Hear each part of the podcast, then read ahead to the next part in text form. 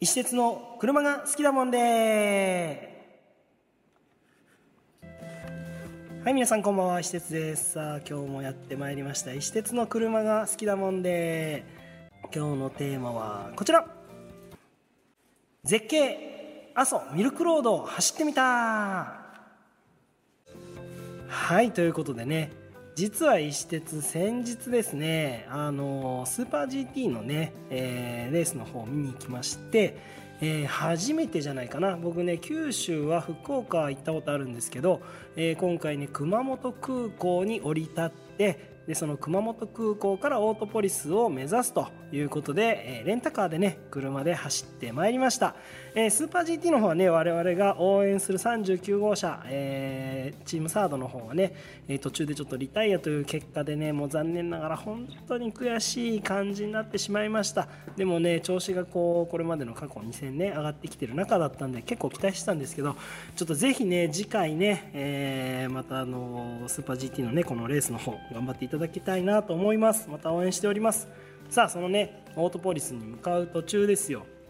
えーとまあ、レンタカーのねプリウスに乗ってみんなでねドライブという形で行ってたんですけど、えーと土曜日と日曜日に行ったんですけど土曜日はねちょっと、えー、天候が若干曇り。で、えー、日曜日はもうカラッとね快晴だったんですけど土曜日はね走ってる途中見てたらね、まあ、あの初めての、えーと、この阿蘇山外輪のね、えー、ところを走ってこれねあのミルクロード阿蘇ミルクロードと呼ばれるところがあるんですけど、まあ、あのこちらのね要は阿蘇山が、あのまあ、火山でねできたこのカルデラでもういろんなこう山がこうなんて言うんだろうね混在してるんですよ。で、周囲128キロに及ぶねこの外輪山を含めたところの総称なんですけどでこれがねそのミルクロードというところがそこをこう走っていくわけですけど一般的にはあの山道っていうと大体皆さんね想像されるのはあの木が生えてますよね。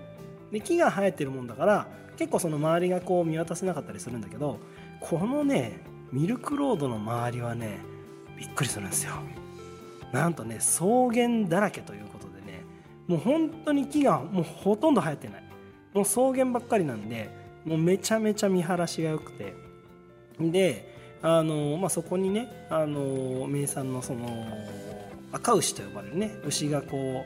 うあの放牧されてるわけですけど牛がねこうポツポツといてあ可愛いなと思いながらのどかだなと思いながら走っているんですけどこのね土曜日の方はねちょっと曇ってたんで若干天気悪かったけど特にこの日曜日ですよ。晴れてたからねその展望台があるんですけどちょっと僕らねあのレースの方に行かなきゃならなかったんで展望台は寄れなかったんですけどその近辺の景色たるや本当にこれはマジでもう絶景ってこういうことを言うのかなっていうような感じ。うーんとねなんて表現していいんだろうな。そのパッとこう開けたところでね見ると僕らから向かって左側にこう絶壁山のこう絶壁みたいなのがブワーッとこう何て言うんだろうね。手前から奥までずーっとつなが連なっていて。でその下にはこの平野部がこうブワーッと広がるんですよ。でその先にあの阿蘇山が見えるんですよ。もうねこれちょっと車好きバイク好きのみならずですよ。ちょっとそういうねあの運転免許を持たれた方は一回ねちょっと走っていただきたい。これ本当に気持ちいいっすよ。なんだろうね僕的には今回ちょっとね10月に入ってからの、えーと、走りになりましたけどこれ夏とか初夏とかねもう本当に緑がこう青々としてる時に行ったらもっと綺麗なんじゃないかなって思いました。だからねさすがにちょっと場所が九州の要は熊本からその、えーと、オートポリスが大分になるんで、えー、熊本から大分までこう走るというね、まあ、こういうあのドライビングコースになるんですけどちょっとなかなかそう簡単に行けないじゃないですか。ましてマイカーで行くのってちょっと難しいと思うんですよ。なので飛行機で行って向こうでレンタカーを借りてでちょっと走ってみたら面白いんじゃないですかね。こういうねドライビングスポットは本当にねなかなかないのでぜひね一度ね走っていただきたいですね。まあいろいろね全国各地にドライビングスポットあると思うんですけどなんだろうね今回感じたのはちょっといつもと違う感じでうんなんか幻想的っていうかもう本当にこう広大なねあのまあ、その地形を見ることによってああなんかいいいい景色だな。これちょっと僕たまたま今回ねあの仲間と一緒に行きましたけどあの家族でもちょっと行って子供たちにも見せてあげたいなと思いました。であのまあ、実際にねそのドライビングコースもすごく良かったんですけどそこに放牧されていた赤牛ねこちらね地元のその 名産になるわけですけどこの赤牛をですねオートポリスでえー、赤牛のそのなんか牛串みたいなのが売ってたんでしっかりいただきました。美味しかったです。で赤牛も美味しかったんですけどあの僕個人的にはですねその時に一緒にね地鶏がこう焼かれて売られてるお店が隣にあったんですけどその地鶏を食べたらまあ美味しいですね。非常に歯ごたえがあってでいてね癖がなくてもういくらでも食べられちゃう。あの炭火焼きしてるんで余分な油が落ちてるっていうのもあるんですけどあの脂っこさとかも全然ないのでもうガンガンいけちゃいましたね。で僕ら仲間でね4人で食べたんですけどもうねあの中パックと大パックとあるんだけど大パックの方を買ってももうもののね10分もしないうちになくなっちゃうんですよ。それぐらい美味しい。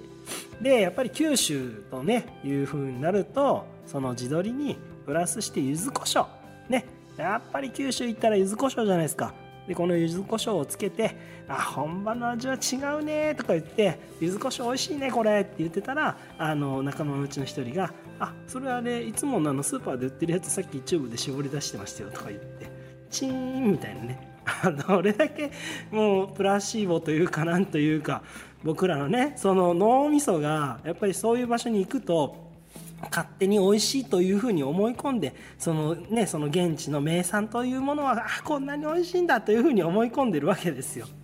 面白いですね。でもねまああのそれが市販のね柚子胡椒だったとしてもですよ。全然美味しい。もうねやっぱあの地鶏がうまいんだよね。だからちょっとねその赤牛も美味しかったんですけどもしねそういった地鶏を食べられる機会がありましたら皆さんもね、えー、九州熊本、えー、大分の方行きましたら是非召し上がっていただければなと思います。でちなみにね土曜日の夜にはですねちょっとあのその熊本市内のねあの飲食店に行きましてこちらでもちょっといろいろ美味しいご飯を食べさせていただきました。もうね海鮮系が非常に美味しかった。お刺身からね焼き焼き魚煮魚ねもう本当にいろいろ食べさせていただきましたよ。やっぱ今はねちょっと旬な渡りガニの方もちょっといただきましてね高級なあのお食事をもう本当にごちそうになりましてありがとうございました。ねえっ、ー、と本当にねそういう形で非常にあの